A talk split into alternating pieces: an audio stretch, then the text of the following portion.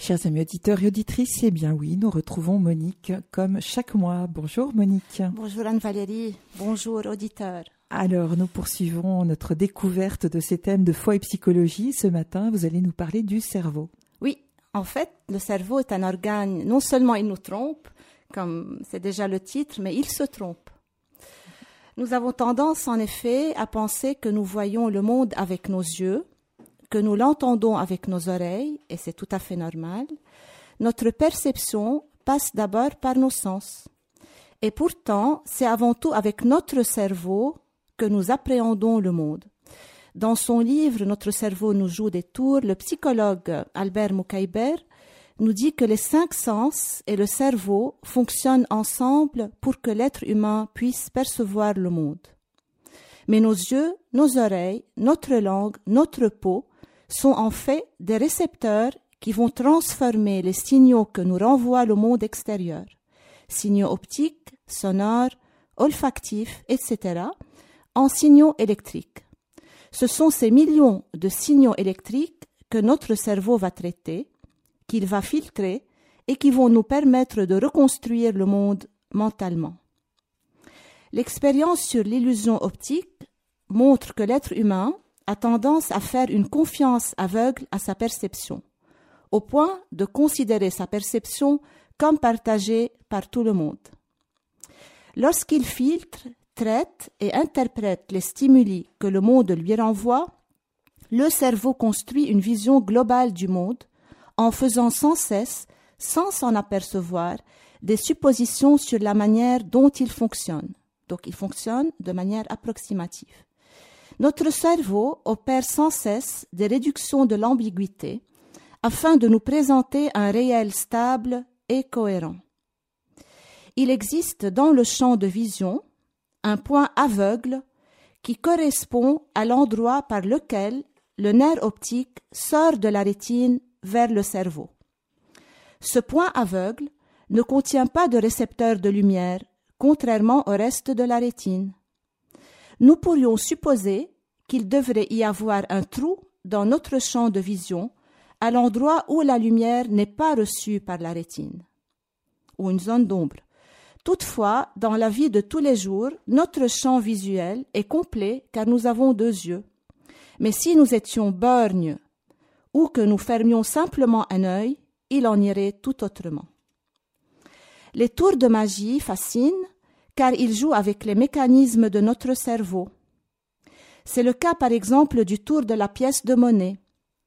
Le magicien attrape une pièce entre le pouce et l'index de sa main droite et la place lentement dans sa paume gauche avant de fermer le poing qu'il dirige ensuite vers vous en vous demandant de souffler dessus. Puis il ouvre la main de façon théâtrale. La pièce a disparu comme par magie. Et il ne s'arrête pas là. Il s'ingénie alors à faire réapparaître la pièce derrière votre oreille ou dans votre poche. En fait, la pièce n'a jamais été déposée dans sa main gauche. Le magicien effectue ce qu'on appelle un palming. Il fait comme s'il déposait la pièce dans sa paume gauche alors qu'il la gardait dans sa paume droite. Tout cela, tout cela s'effectue très doucement, car ce ne sont pas les yeux que le magicien essaye de tromper, mais le cerveau et l'interprétation logique que ce dernier fera du déplacement de l'objet. L'être humain se fie à la perception du monde. Il pense avoir vu la pièce passer d'une main à l'autre, il ne va donc pas comprendre comment elle se trouve derrière son oreille. Il y a donc pour lui rupture de cohérence, ce qu'on appelle la magie. Notre cerveau, depuis notre réveil matinal, passe son temps à faire des suppositions sur le réel à l'interpréter et à en combler les vides. Il le fait dès notre plus jeune âge et même à notre insu. La table où nous mangeons, quel que soit l'angle sous lequel nous la regardons, quelle que soit la lumière dans la pièce, reste bien la même table. De même, si nous posons un objet à un endroit précis, nous savons qu'il n'en bougera pas. C'est le principe de permanence des objets. C'est grâce à ce constant travail d'interprétation et de recomposition du réel, forcément partiel, que le réel semble si réel, que les objets semblent fixes et immuables, Voilà pourquoi nous sommes bernés par le tour de la pièce de monnaie, parce que le cerveau, il cherche toujours une cohérence, même quand il se trompe. Une formule célèbre dit que nous ne voyons pas le monde tel qu'il est, mais tel que nous sommes. C'est une vérité profonde les travaux des sciences cognitives confirment aujourd'hui. Le monde nous renvoie en permanence une multitude de signaux. Nous en réduisons l'ambiguïté en choisissant ce que nous voulons voir. Ainsi, petit à petit, une interprétation du monde nous façonne psychologiquement. Donc le cerveau fait un tri nous façonne psychologiquement, mais aussi culturellement et socialement. Cela ne veut pas dire pour autant que nous pouvons voir tout le temps ce que nous voulons et que rien n'existe vraiment. Mais si on prend l'exemple de l'illusion optique, je suis libre de voir dans une silhouette de face ou de dos, mais je ne peux pas voir dans cette silhouette un arbre ou une banane par exemple. Le réel existe et il est intangible, quand bien même on ne saurait l'appréhender sans que notre cerveau ne l'interprète. L'ambiguïté des signaux reçus nous place toujours dans une situation inconfortable d'incertitude. Ainsi, si un élément manque à notre perception pour sortir de l'ambiguïté, notre cerveau va vouloir remplir le vide. Dans ses méditations métaphysiques, René Descartes dit, je cite, Que vois-je de cette fenêtre sinon des chapeaux et des manteaux qui peuvent couvrir des spectres ou des hommes fins qui ne se remuent que par ressort? Mais je juge que ce sont de vrais hommes, par la simple puissance de juger qui est en mon esprit, ce que je croyais voir de mes yeux. L'œil ne voit pas les hommes sous les capes et les chapeaux, mais le cerveau les rétablit. Notre cerveau comble les vides. Un scientifique américain a dit que nous vivons assez bien pour avoir le luxe de nous rendre malades à cause d'un stress psychologique et social. Le stress est aujourd'hui considéré comme le mal du siècle. Le coût qui y est associé est énorme. L'exposition prolongée au stress a de nombreux effets néfastes sur notre santé physique et psychique. Il génère de l'anxiété, peut conduire à la dépression, cause des problèmes de sommeil, et des maux de dos ou des problèmes digestifs. Il affaiblit notre système immunitaire et nous crée des ulcères. Le stress a aussi un impact sur notre psychologie. Il module notre réduction de l'ambiguïté et notre cohérence et fait émerger de nombreux billets négatifs. Quand nous sommes stressés, nous sentons que notre cerveau travaille contre nous le stress a souvent des conséquences paradoxales sur l'être humain. Pourquoi, par exemple, un étudiant n'arrive-t-il pas à s'endormir la veille du bac? Alors qu'une bonne nuit de sommeil lui serait bien utile. De la même manière, pourquoi allons-nous retrouver soudainement, victimes d'un trou de mémoire, au beau milieu d'un exposé, devant toute une assemblée, alors que nous étions jusque-là bien concentrés sur notre discours? Et encore, pourquoi souffrons-nous de migraines lorsqu'il faut prendre une décision importante? Pourquoi perdons-nous l'appétit quand nous recevons une mauvaise nouvelle? Autrement dit, pourquoi notre cerveau met-il notre corps sens dessus-dessous lorsque se déclenche une situation de stress? Pourtant, le stress est au départ un mécanisme positif que notre cerveau enclenche pour nous permettre de survivre. Nous allons maintenant voir comment et pourquoi il s'est transformé en un handicap pour l'homme contemporain. Imaginons que vous êtes dans une savane et que vous observez discrètement un zèbre. L'animal mène tranquillement son quotidien de zèbre. Son stress est donc au niveau le plus faible. D'un coup, ce zèbre aperçoit au loin une lionne affamée son niveau de stress va aussitôt grimper en flèche. Karl Probram, un chercheur américain, a émis l'hypothèse que les animaux possèdent quatre instincts qui leur permettent de survivre. Ces instincts sont se nourrir, se reproduire, se battre et fuir. Ce qui nous intéresse dans notre exposé, c'est l'enchaînement combat-fuite, car cet enchaînement correspond au premier stade de réponse au stress chez nous, chez les vertébrés. Dans le cas du zèbre, le pic de stress, se battre et fuir, se déclenche à la vue de la lionne. Son système nerveux sympathique réagit automatiquement en augmentant son activité cardiaque et respiratoire et sa tension musculaire. Il en a besoin pour fuir ou s'il doit se battre. À l'inverse, il inhibe sa digestion, son système immunitaire et même sa libido, inutile pour sa survie immédiate. Toutes les ressources du zèbre sont mobilisées à la vue de la lionne dans un seul but, survivre. S'il était resté tranquille à la vue de la lionne, le zèbre n'aurait probablement pas survécu longtemps. Chez la lionne, le pic de stress est équivalent à celui du zèbre, mais il est déclenché par une peur de mourir de faim.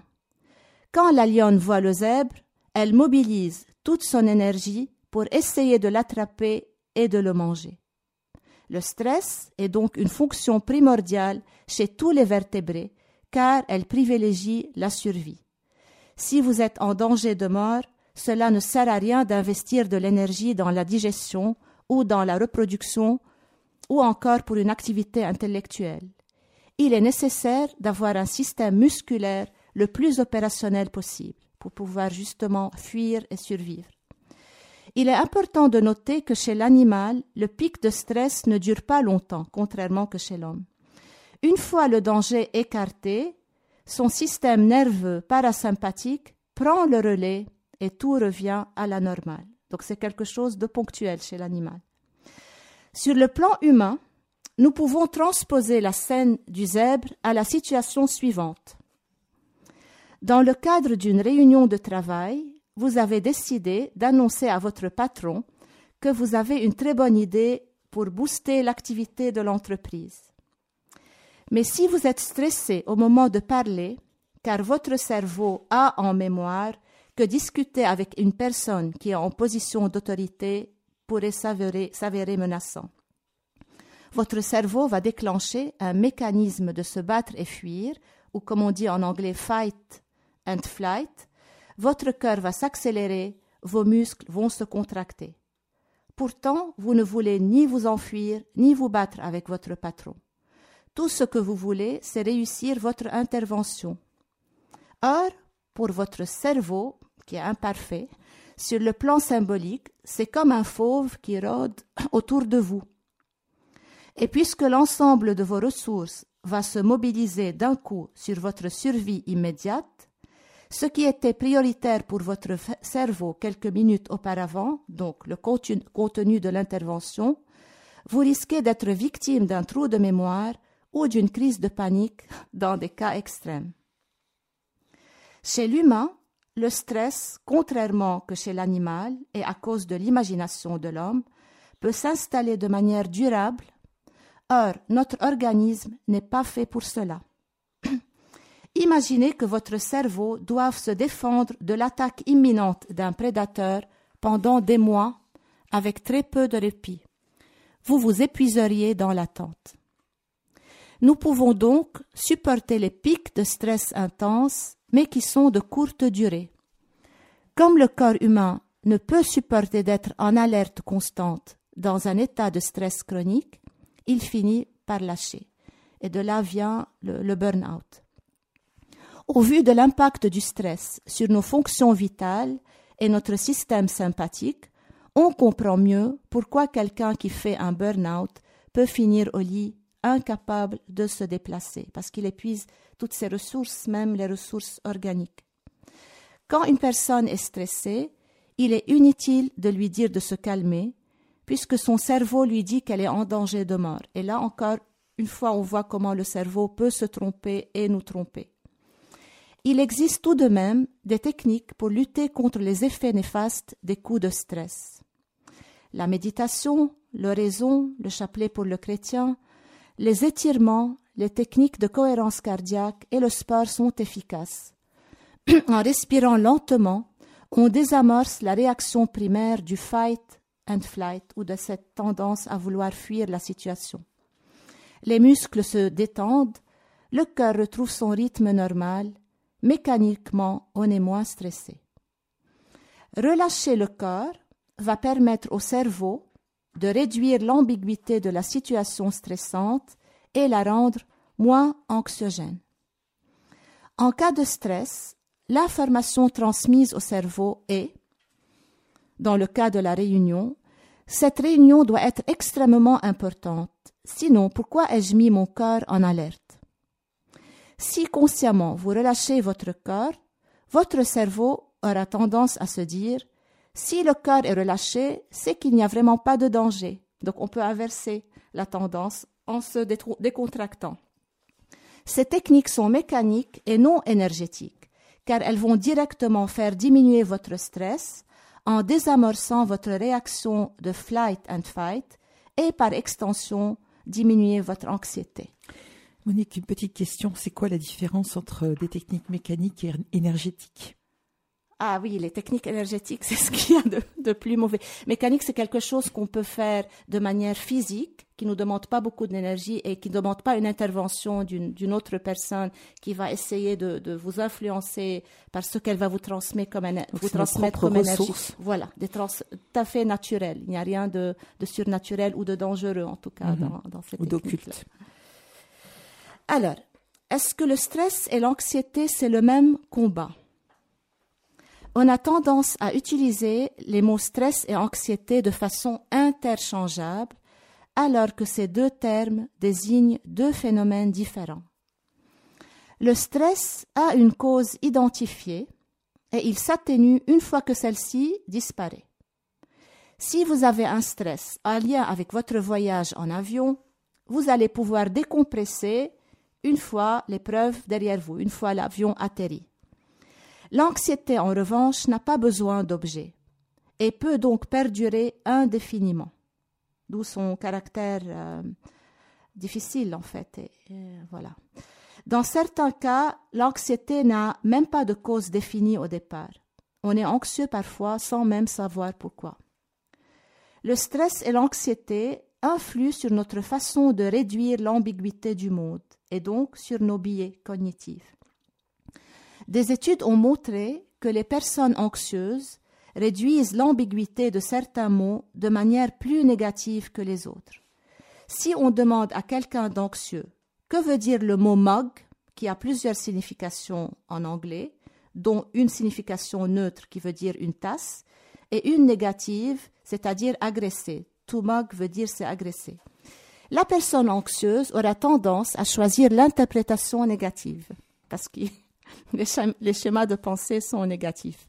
C'est cela ce qu'on appelle le biais d'interprétation, donc une fausseté dans l'interprétation. Les biais attentionnels s'enclenchent chez les gens souffrant de phobie. C'est un autre type de trouble anxieux. Quelqu'un qui a peur de l'araignée, ce qu'on appelle un arachnophobe, sera capable de détecter la présence d'une araignée dans son environnement plus rapidement que la moyenne des gens. Je confirme. On va pouvoir bénéficier des techniques mécaniques. Une fois l'araignée repérée, il ne cessera de lui jeter des clins d'œil pour s'assurer qu'elle n'a pas bougé. Vous êtes arachnophobe? C'est tellement vrai. C'est ce qu'on appelle un schéma d'attraction-répulsion lié à un fort sentiment d'hypervigilance. Donc devant un éventuel danger, on est en hypervigilance. On a même l'impression que l'araignée comprend qu'on a peur ah. d'elle et qu'elle va se jeter sur nous. Le stress et le trouble anxieux sont souvent une cause de la dégradation de nos relations interpersonnelles, car quand nous sommes anxieux, nous réduisons systématiquement l'ambiguïté de façon négative. Prenons l'exemple de la phobie sociale. Elle se traduit par une peur excessive dans différentes situations, qui vont de la prise de parole en public à des choses plus ordinaires comme faire une réclamation dans une boutique ou demander une carafe d'eau dans un restaurant. Les personnes qui sont atteintes de phobie sociale ont un biais négatif d'interprétation de ces situations qui leur fait attribuer davantage qu'à la moyenne des intentions négatives à des actes ou à des paroles qui ne le sont pas nécessairement. Ils interprètent en particulier le regard des gens selon ce prisme et y décèlent quasi systématiquement un jugement négatif. Une expérience a été menée. Sur un écran, on a montré plusieurs personnes atteintes de phobie sociale, des visages de femmes et d'hommes exprimant successivement différentes émotions dégoût, joie, surprise, tristesse. Puis on a fait la même chose avec des personnes ne souffrant pas de phobie sociale. Donc il y avait deux catégories. Grâce à une machine de suivi oculaire, nous avons pu observer la façon dont ces deux types de personnes exploraient les visages qui leur étaient présentés. Les résultats ont montré que les personnes phobiques, après un balayage rapide, passaient vite sur les yeux avant de s'attarder sur le bas du visage, puis revenaient fréquemment et furtivement aux yeux. Les personnes non phobiques exploraient le visage en triangle inversé, des yeux vers la bouche. Le regard de l'autre déclenche chez la personne phobique la même réaction d'attraction-répulsion et d'hypervigilance qu'une araignée sur un arachnophobe. Pourquoi euh, passer furtivement des yeux au bas du visage? Qu'est-ce que furtivement parce qu'ils font vite. Oui. Donc euh, c'est juste le, mouvement qui est intéressant. c'est pas le fait qu'ils s'attardent sur le bas du visage. Non, c'est la justement c'est le caractère rapide de passer d'un endroit à l'autre parce qu'ils sont en hypervigilance. Ils ne prennent ah. pas le temps d'explorer. Ah oui. En état d'alerte quoi. En état d'alerte. La phobie sociale est une forme d'anxiété par anticipation qui contribue à la désociabilisation du sujet. Si vous êtes sujet à la phobie sociale et que l'on vous invite à boire un verre entre collègues ou à parler en public, vous allez anticiper la situation. Vous allez réduire son ambiguïté en vous disant il y aura forcément danger.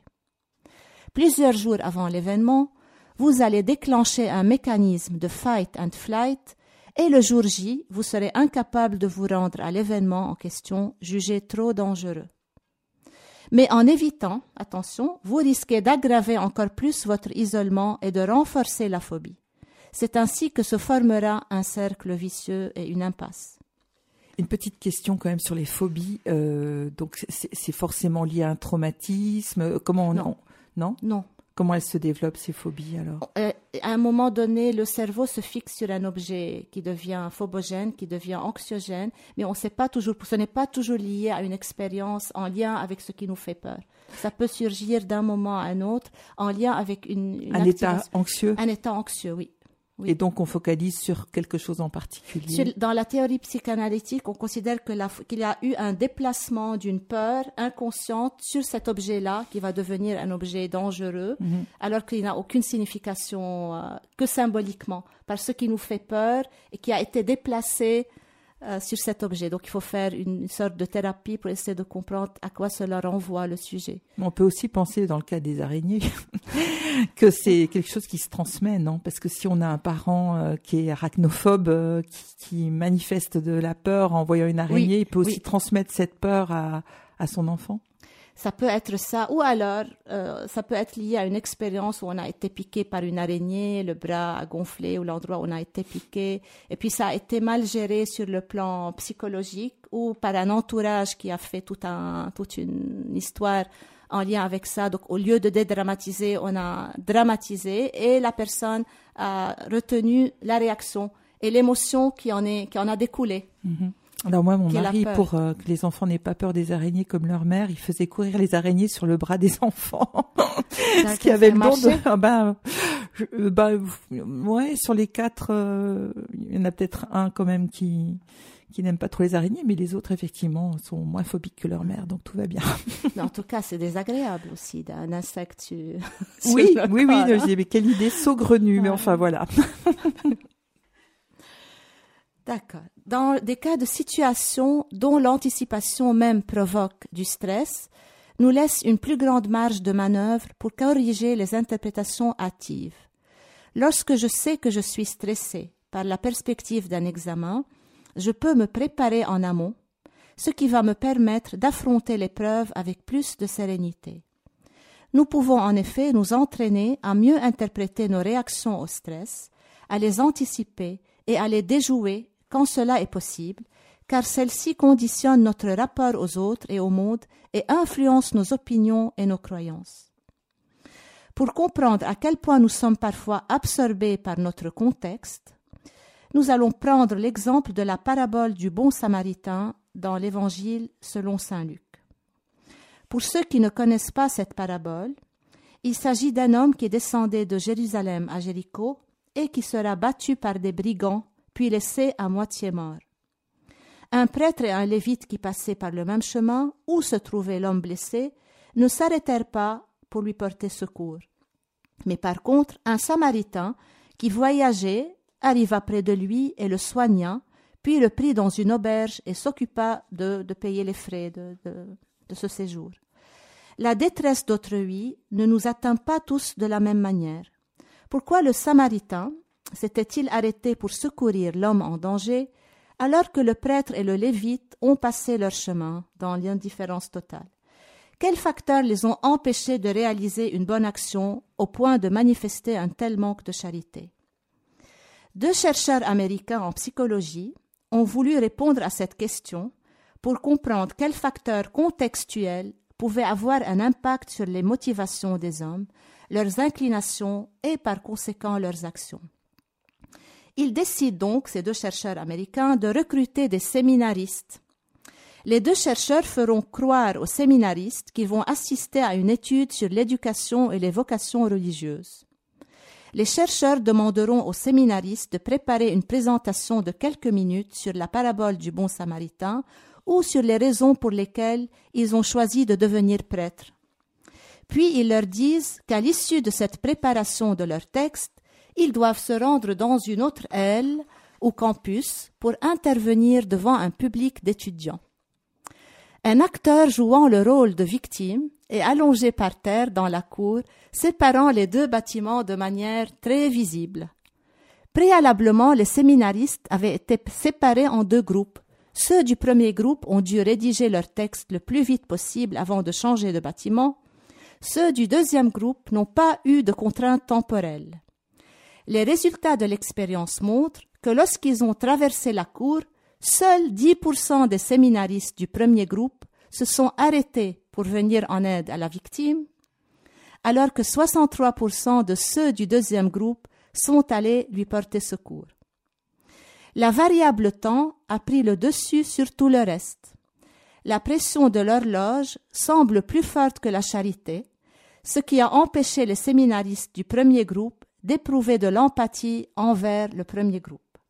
Les chercheurs ont remarqué que lorsqu'ils ont insisté auprès de certains séminaristes du premier groupe pour qu'ils se dépêchent, ceux-ci enjambaient la victime pour arriver plus vite dans la salle de conférence. La leçon qu'ils ont tirée de cette expérience est que peut-être le prêtre et le lévite du bon samaritain de, l'évangile de Saint Luc étaient simplement pressés. L'histoire ne dit pas si ça a permis à l'évêque de discerner les vocations parmi les séminaristes. C'est quand même assez choquant cette histoire. Bon, c'est une interprétation de, scientifiques euh, qui essayent de prouver leur hypothèse. Après, peut-être qu'il y a d'autres facteurs que autre que le facteur temps. Ils ont peut-être pas, l'acteur était peut-être mauvais acteur aussi. ils ont senti, parce qu'ils sont intelligents, ils ont compris que c'était un piège. c'est un piège. Donc là, c'est un exemple prégnant de comment les chercheurs, parfois même athées, prennent des exemples de la Bible pour en puiser des leçons scientifiques qui ne sont pas en lien forcément avec la parole de Dieu. Mais je trouve intéressante euh, cette expérience. Le contexte a donc une grande influence sur nos prises de décision et même sur nos élans psychologiques dont l'empathie et la compassion. Le temps qu'il fait, l'heure de la journée, où notre contexte interne, faim, fatigue, colère, peur, module notre façon d'agir. Pourtant, si nous apprenons que quelqu'un aurait pu porter une assistance à une personne en danger mais ne l'a pas fait, notre premier réflexe ne sera pas de nous dire si cette personne n'a pas bien agi, c'est parce qu'il pleuvait, mais plutôt quelle mauvaise personne. Quand il ne s'agit pas de nous, notre cerveau a tendance à surestimer la responsabilité d'autrui et à sous-estimer l'effet du contexte. On voit donc plus facilement la paille qui est dans l'œil de notre frère plutôt que la poutre qui est dans notre œil. Est-ce qu'on fait une petite pause maintenant? Oui. Ça vous convient, Monique? Oui, ça me convient. Alors c'est parfait. Donc, chers amis auditeurs, on vous retrouve juste après ça. Parce que tout est simple avec toi parce que tout est doux dans tes bras, parce qu'il te suffit d'un regard pour que ça aille, ça aille. Parce que ton cœur me tient au chaud. Parce que tu soulages mes mots. Parce que tu dissipes les brouillards et les batailles. Parce que tu crois en moi.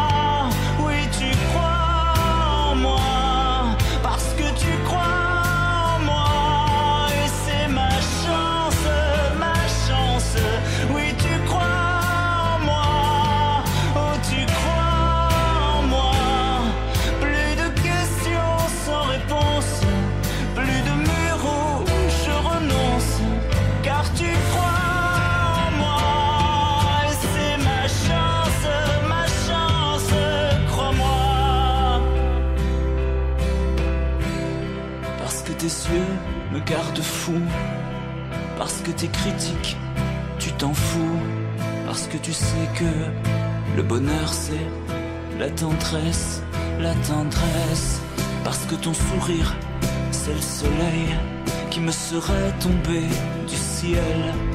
Parce qu'avec toi, il n'y a plus de peur et plus de stress. Parce que tu crois en moi.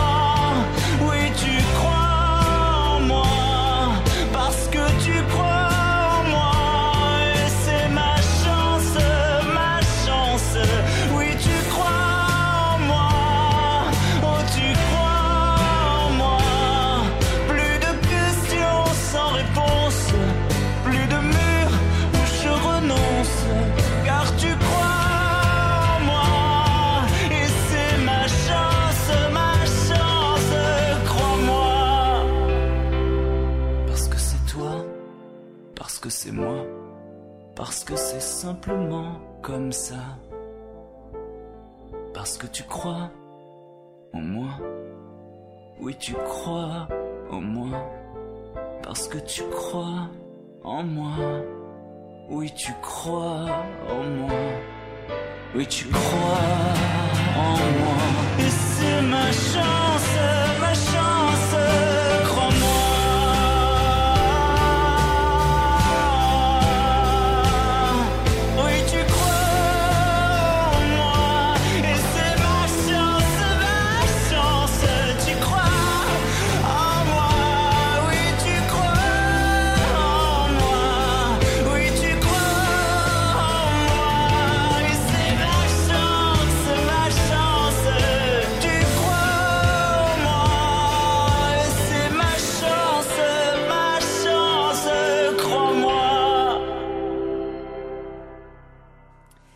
Chers amis auditeurs, nous retrouvons Monique Touma pour la suite de son émission Foi et Psychologie sur le cerveau après avoir écouté Grégory Turpin, Si tu crois en moi. Dans le livre de la Genèse, Adam a accusé Ève et Ève a accusé le serpent. Nous avons naturellement donc tendance à croire que tout devait être de la faute de quelqu'un, sans qu'une responsabilité personnelle soit mise en examen. Il n'existe pas de formule magique pour déjouer les pièges que nous tend notre cerveau. Mais nous pouvons essayer de contrer les effets négatifs des biais en nous intéressant aux mécanismes qui les déclenchent. Voici donc les conseils pratiques pour réagir quand notre cerveau joue contre nous. Au-delà de nos pensées automatiques, le cerveau humain produit naturellement des pensées, émotions et actions automatiques que les psychologues appellent c'est-à-dire didactiques, servant à la découverte et qui nous permettent d'évoluer dans un monde très complexe pour l'appréhender dans toutes ses nuances. Aux heuristiques viennent se superposer des pensées secondes comme des pensées sur nos pensées, qui s'expriment par une petite voix dans la tête qu'on appelle les métacognitions. C'est sur ces métacognitions que nous pouvons agir dans les situations où nous estimons être victimes de certains biais cognitifs qui nous portent préjudice. Imaginons cette situation. Marc est un homme jaloux et sa jalousie lui gâche la vie, provoquant des réactions de stress dès lors qu'il pense que son épouse lui est infidèle. Quand il lui téléphone et qu'elle ne répond pas immédiatement, sa pensée première est de se dire qu'elle le trompe. Une voix intérieure lui souffle Elle te trompe, c'est certain.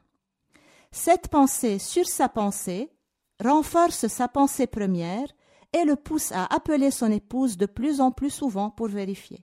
Chaque appel sans réponse sera une nouvelle preuve d'infidélité. Les métacognitions dans ce sens renforcent les pensées premières, rendant la situation encore plus problématique.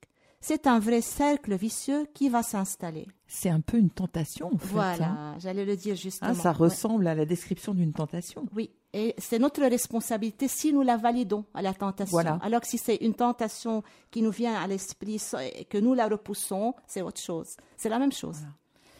Nous n'avons pas de prise immédiate sur nos pensées premières, trop rapides et automatiques parfois, mais il est possible d'agir sur les métacognitions. Ce contrôle métacognitif a pour but de rendre illégitimes nos pensées automatiques néfastes. Nous n'avons pas à nous sentir responsables ni propriétaires de nos pensées premières. Personne ne choisit d'être jaloux, avare, angoissé. Par contre, nous devons agir sur nos métacognitions. C'est pourquoi nous devons apprendre à identifier nos pensées et nos émotions premières et automatiques liées à une situation problématique puis à créer une distance entre la pensée première et les métacognitions. Ces dernières ne doivent plus renforcer la pensée première. C'est là tout le travail de, l'individu. Et c'est là où notre volonté agit. Si ma pensée première est une mauvaise pensée, je ne dois pas l'entretenir dans la métacognition qui cherchera une validation de cette pensée.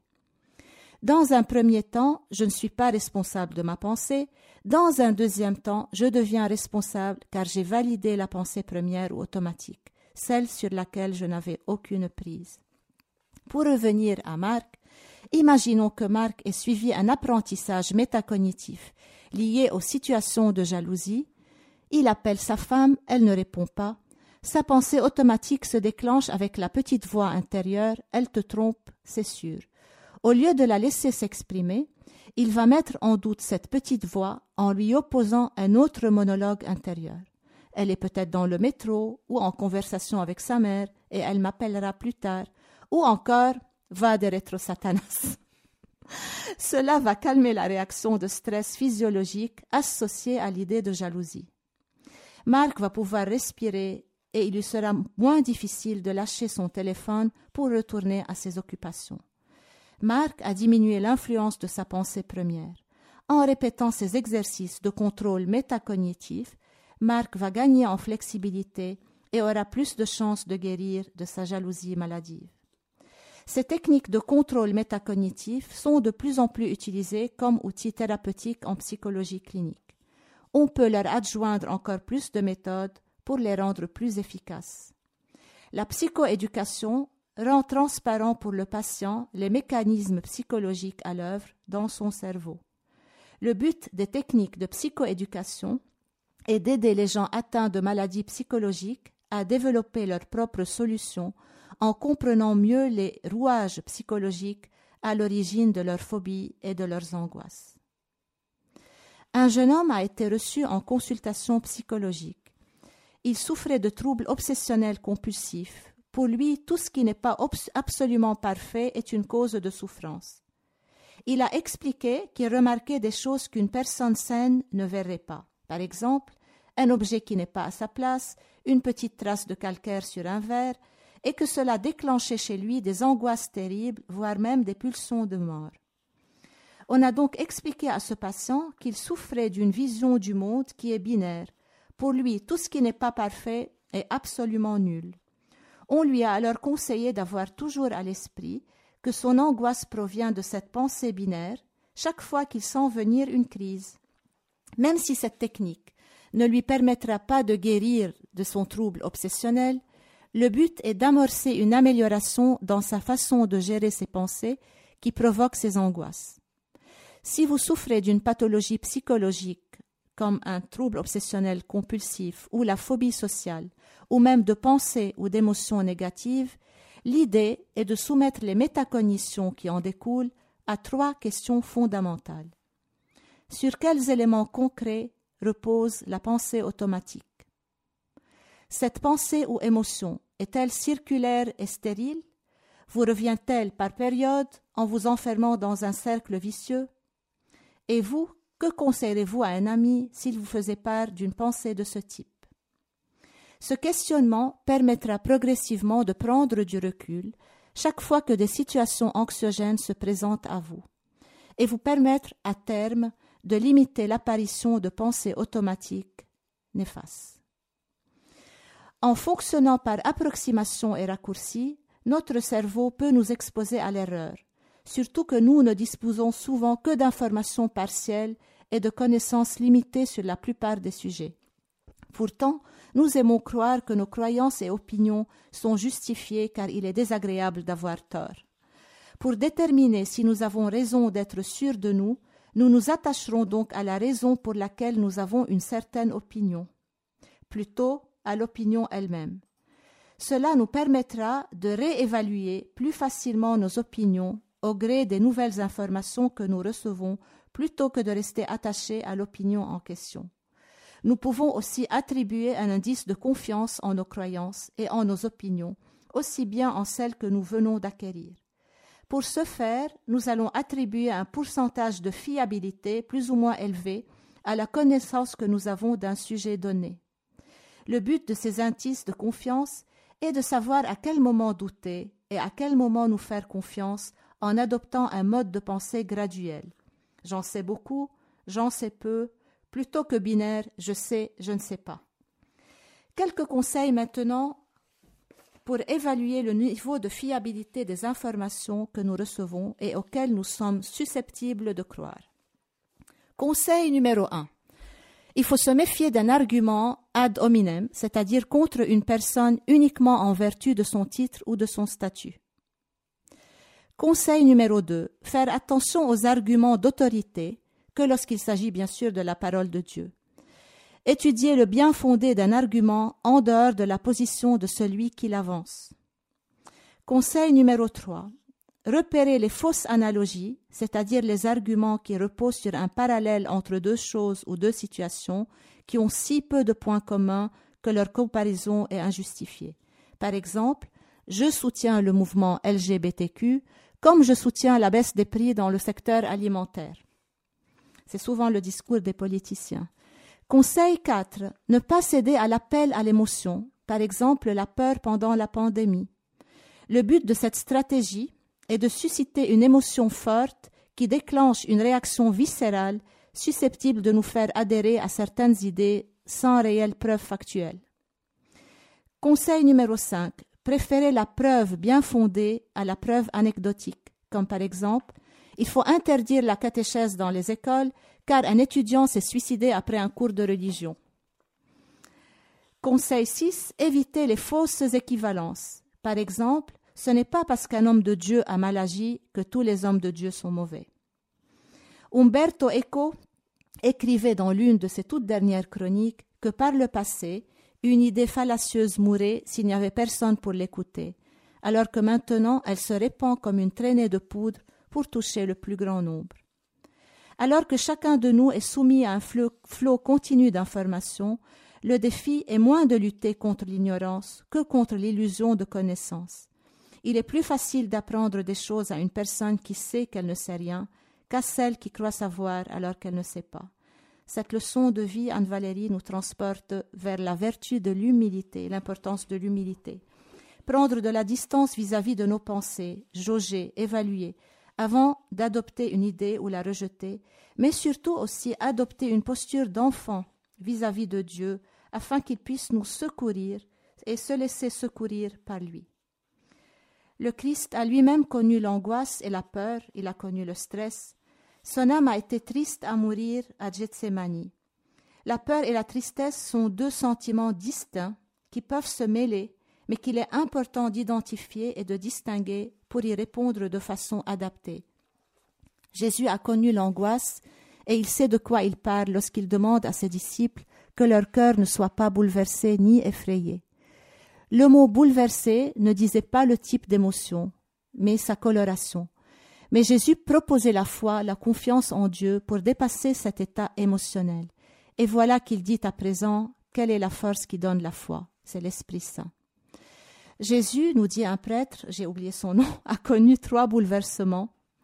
Ce triptyque, avec au centre l'angoisse de la confrontation à la condition mortelle avant la crucifixion, à gauche la tristesse à la mort d'un proche, un ami Lazare, et à droite, troisième volet, le mélange de tristesse et d'angoisse devant la trahison d'un proche, l'ami qui partageait son pain. Mais les angoisses de notre Seigneur n'étaient jamais imaginaires ni anticipatives, comme cela est souvent le cas chez le commun des mortels. Ces angoisses étaient en lien avec des réalités de la vie humaine, la mort, la séparation et la trahison. La juste reconnaissance de nos émotions est la base de la connaissance de soi, nécessaire à la conversion et à la maîtrise de soi. Sans compter, le cas échéant, leur traitement adéquat, médicamenteux ou par la thérapie, lorsque ces émotions sont trop lourdes à porter. Les liens de la mort m'étreignaient, dit un psaume. L'expression exacte est une angoisse mortelle. C'est un aspect de la crise d'angoisse, la sensation de mort imminente, qui peut aller jusqu'à la panique sans que la raison puisse prendre le dessus. Les hôtesses et les pilotes des avions sont habitués à faire face à de telles crises de panique, où entre une part de claustrophobie, de sentiment d'enfermement qui peut survenir au sol, dans la vie courante pour ceux qui se retrouvent étranglés financièrement, se sentent étouffés par les dettes et les traites, qui ne voient pas comment ils vont s'en sortir, ou ceux qui, sans raison évidente, sont de nature anxieuse et subissent parfois des crises de panique. Qui viendra à mon secours? Il existe dans l'histoire de l'Église des prêtres, des religieux, des prophètes, comme le prophète Élie, en proie et submergés par de telles attaques, de telles crises d'angoisse, comme si la foi était impuissante, dépassée. À quoi cela sert-il d'avoir la foi si c'est pour avoir aussi peur? On peut se demander. Jésus promet de nous envoyer un défenseur qui viendra en son nom pour tout nous enseigner et pour nous faire souvenir de tout ce qu'il a dit. C'est l'Esprit Saint. Est-ce qu'il nous enseignera comment résister à l'angoisse et à ses attaques? Jésus a connu des attaques bien plus terribles que nos tentations. Mais quiconque a charge d'âme, père ou mère de famille, des enfants à nourrir, des traites à payer, des salariés, sait ce qu'est l'angoisse la plus matérielle. Et quand survient une rupture, une séparation, un abandon, une trahison, comment résister à la panique? Qui viendra à notre secours? Le père Christian Lancré Javal, un prêtre français, nous rappelle que nous avons l'entraînement quotidien de la prière, la confiance en Dieu seul qui ne nous abandonnera jamais. Si quelqu'un m'aime, dit Jésus, il gardera ma parole, il gardera confiance. Chaque soir, avec l'humilité de la fragilité et la force de la fidélité, nous pouvons reprendre la prière du soir de Pâques, ma préférée. Reste avec nous, Seigneur Jésus, car le soir tombe et le jour déjà touche à son terme. Reste avec nous, Seigneur Jésus, en réalité, donne-nous la force de rester avec toi, la force de la fidélité et l'humilité de la fragilité. Un immense merci Monique pour cette belle émission, toujours aussi riche. Très belle journée à vous. À la prochaine, merci.